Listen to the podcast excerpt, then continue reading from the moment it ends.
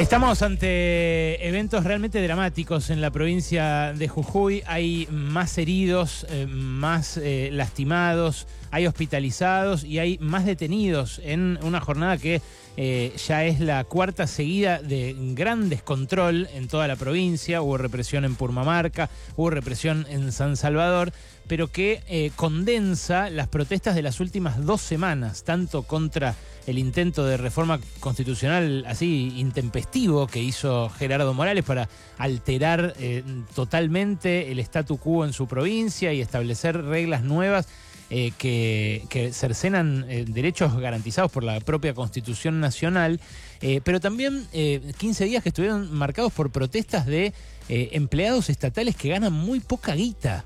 Recién lo comentábamos con Reinaldo en el pase, un docente promedio en Jujuy gana 80 mil pesos, que ya no es un salario por debajo de la línea de pobreza, es un salario por debajo de la línea de indigencia, es un salario de hambre.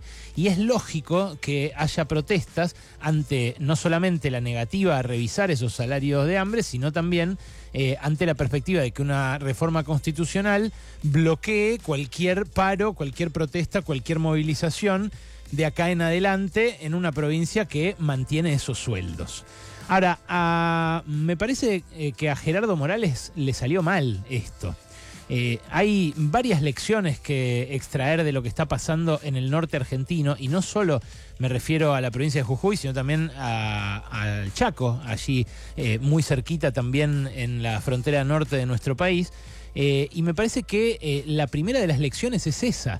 Esto a Gerardo Morales le salió mal. En Juntos por el Cambio están convencidos de que le suma votos. Cuando se ve la imagen de mano dura de Morales y cuando sacan eh, tweets, que además ahí no tienen ninguna grieta, Horacio Rodríguez Larreta y Patricia Bullrich encolumnados detrás de Morales sin ninguna eh, discusión entre sí, eh, ellos convencidos de que les suma votos, convencidos de que lo que quiere la sociedad es represión, de que quiere pasarles por arriba a lo que ellos llaman piqueteros, eh, insaciables, parásitos del Estado y demás. Eh, pero la verdad que ni siquiera los que quieren represión, me parece a mí, quieren este caos. Alguien que quiere que despejen las rutas no quiere que haya 15 días de descontrol con muertos, heridos, gases lacrimógenos, balas de goma en los ojos y demás. Porque la verdad, eh, y llamó mucho la atención este, este testimonio, este fin de semana metieron preso hasta un turista que pasaba por ahí. Un pibe eh, que de 28 años que estaba de viaje, que se fue de mochilero a Purmamarca, típica cosa de, joven, agarrar la mochila y mandarse ahí al noroeste. Mira cómo terminó. Cuando me acerco, estoy mirando toda la situación, de repente vienen dos policías, me agarran sin explicarme nada, es una situación que cada vez que se me viene en la cabeza me hace quebrar, no me preguntaron ni cómo me llamaba, me, agarraron del brazo entre dos personas, me metieron como si fuese un delincuente cuando solamente en calidad de turista quería venir a conocer Jujuy. Había una abogada que me decía, decinos tu nombre y apellido, cuando quiero intentar decir mi nombre y apellido, el policía me tapa la boca, cubre con una manta la camioneta y me meten adentro. Un día encerrado eh, en el servicio penitenciario privado de mi libertad algo totalmente triste. Antes de que me llevaran me había largado a llorar viendo la represión. Bueno, disculpen por el audio ese, la música esa que tenía atrás, eso por eh, sacar, eh, sacar audios de otros lugares, pero el, llanto del pibe eh, conmueve, es evidente lo, lo ajena que le resultaba la situación al, al, flaco, un pibe que por ahí no fue nunca a una manifestación y que de repente de turista termina en medio de una, lo meten a un patrullero, lo lo amordazan, lo llevan eh, a pasar un día a un penal eh, acusado por poco de terrorista. Pero una, una, segunda lección que me parece se puede extraer, además de que a Morales le salió mal, es que la represión va a escalar. Por primera vez quedó probado eh, por, por las imágenes y por los testimonios que los policías de Jujuy tiraron con balas de goma a los ojos, como los carabineros. Es la primera vez que se ve esto en el país y es, eh, eh, impactante porque fue un modus operandi en la represión chilena contra las protestas que desembocaron en el final del gobierno de Sebastián Piñera y en el, advenimiento de Boric y el intento de reforma constitucional que después no pudo ser.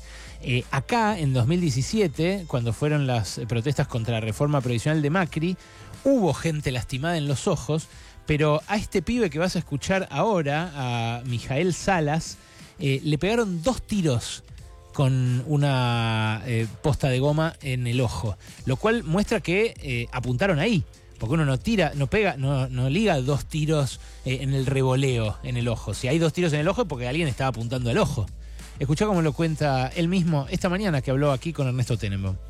Entran a tirar gases lacrimógenos, tiran balas, piedras. Yo me voy para el, costado de la ruta que sería la playa y bueno, ahí es en donde me pierdo con mis compañeros y bueno, yo me voy más allá.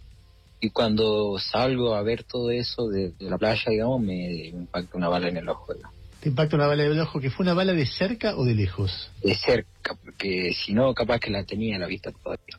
Yo ahí en un estado de shock quería abrir el ojo, pero bueno, no podía, entré a correr más, al, más adentro de la playa y bueno, ahí me socorre un chico que también estaba ahí apoyando a, los pueblos originarios y todo eso. Me, me, me, acoge y bueno, me tira al piso porque me estaban tirando balas todavía, digamos, tiraban balas, gases y todo eso. Bueno, es algo, me parece a mí más que evidente que eh, alguien que llega a este nivel está completamente desesperado. Me refiero a, Gerardo Morales. Desencadenar una represión así es algo que eh, se hace cuando un gobernante está al filo del abismo. El abismo para él puede ser en este caso eh, que tenga que dar marcha atrás con toda esa reforma constitucional que supuestamente iba a ser eh, luego de tres meses de discusión con todos los convencionales a puertas abiertas y televisado y al final terminó siendo eh, en 15 días, en un trámite express, cerrado entre gallos y medianoches, con la renuncia de la izquierda, que eh, en Jujuy es un actor importante, porque en Salvador de Jujuy, por ejemplo, saca el 20% de los votos. Renunciaron esos en una componenda entre la UCR y el PJ, sacan la reforma constitucional. Ayer Gerardo Morales a la noche eh, dice que eh, va a retirar dos artículos para intentar eh, que las comunidades originarias no protestaran. Eran dos artículos que, por ejemplo, permitían el desalojo de todo aquel que no tuviera el título de propiedad de su tierra y un 90% de los que viven en comunidades no los tienen. otro artículo de los que removió tenía que ver eh, con las protestas justamente y con el derecho a la consulta que tienen esas eh, comunidades. Y eso me lleva a, otro tema, eh, que es que parece haber un consenso peligroso en torno a esta represión. La derecha vende represión, pero el peronismo no parece demasiado espantado por esto. Tres días tardó, por ejemplo, en decir algo Guado de Pedro, que además es ministro del Interior. Tardó todo el sábado, todo el domingo y todo el lunes. Ayer a las nueve de la noche, después de que Morales retrocedió con esos dos artículos, recién dijo algo. Eh, anoche me decía Juan Grabois que hizo mucho, eh, pero no me supo especificar qué. Y la verdad es que Gerardo Morales ha sido muy cercano tanto a Sergio Massa en su momento como a otros referentes del oficialismo cuando se quería mostrar más como un moderado y no como ahora como una especie de, jeque de la mano dura en el norte. Bueno, eh, la, preocupación mía pasa por el hecho de que eh, no, no se vea el, el anticipo que puede ser Jujuy. Eh, porque mm, de algún modo lo que quiere eh, Morales también es que avance un negocio extractivo que eh, cuando hay problemas, cuando hay discusiones con las comunidades, genera conflictos. y eso en Jujuy tiene un nombre, el litio. El litio en eh, Chile genera exportaciones mucho más grandes, mucho más cuantiosas que las que genera de este lado de la frontera. Acá está empezando a despegar eh, y en las empresas donde pisan fuerte los chinos o los yanquis, hay socios locales que en la generalidad de la ley tienen relación con el poder político. Entonces ellos quieren que avance y que avance, si es necesario, de esta manera, así, a los tiros. Eh, eso eh, para mí es preocupante si, pensamos en el futuro de la Argentina y si pensamos en que además eh, la fuerza política de Gerardo Morales es la que tiene más chances de ganar hoy las elecciones. Por otro lado, y me parece a mí ya saliendo de la especulación electoral, un poco más profundo, otra elección que viene del norte es lo que pasó en Chaco. En Chaco, después de el, escándalo y la conmoción social que generó el femicidio de Cecilia Strisowski, la gente escapó de las urnas. Perdió Capitanich, o sea, perdió el peronismo frente a, a Juntos por el Cambio, eh, pero lo, más interesante eh, es cómo salió el voto en blanco, además de la abstención, porque fue una elección en la que votó solamente 58% de la gente. Me podrán decir, bueno, las paso, a veces vota poca gente y qué sé yo. Ahora, fíjate vos. Eh, el total de votos que sacó Juntos por el Cambio entre los dos contendientes, que cada uno de ellos individualmente sacó menos votos que Capitanich, pero globalmente entre los dos sacaron 225 mil votos. El frente de Capitanich, el peronismo, sacó 195 mil. El tercero, que se llama SER, eh, corriente de eh, no sé qué y renovación, eh, sacó 46.858. Pero ¿sabéis quién le ganó a esa tercera fuerza? El voto en blanco. El voto en blanco sacó 47.906 votos y fue la tercera fuerza en el Chaco. Hay localidades como Villa Ángela, una de las ciudades más pobladas del Chaco, que eh, tuvieron al voto en blanco como el candidato más votado. En Villa Ángela el voto en blanco fue segunda fuerza después de Juntos por el Cambio, pero le ganó a cualquier candidato individual eh, que se tuviera en cuenta en estas pasos para gobernador. Eh, y eso muestra que quienes creen que tienen la elección ganada no la tienen tanto, porque hay otra bronca que empieza a macerar eh, y que en una provincia del norte como el Chaco se canaliza de esta manera. Cuando ven que al lado, en la provincia del lado, en Jujuy, hay un radical, que es lo que les proponen como alternativa ahí el sistema político, que está reprimiendo como loco. Jujuy eh, reprime, Salta reprimió a los docentes, un peronista amigo de Sergio Massa. Y Chaco, Chaco no reprimió también a los pueblos originarios cuando lo tuvo que hacer Jorge Capitanich, claro que lo hizo. Entonces, ese eh, consenso represivo que me parece está eh, exacerbándose y que puede hacer eclosión en el próximo gobierno, es algo que choca del otro lado con la resistencia, no solamente en las calles, con marcha como la que hay hoy, sino también en las urnas, con esta expresión, eh, que bueno, no sé si será conducente, si va a servir, si no, la última vez fue 2001. La última vez que pasó esto, que hubo tanto voto bronca, fue en 2001. Eh, y Chaco, me parece a mí, muestra algo más. Eh, que es que eh, aun cuando eh, le pase por encima a todos los manifestantes la fiebre del litio, y aunque se lleven adelante sus proyectos de producción, la crisis social no cede, porque en Chaco pasó la expansión de la frontera agrícola. En Chaco se hace un montón de soja, que hace 20 años, 25 años no se hacía.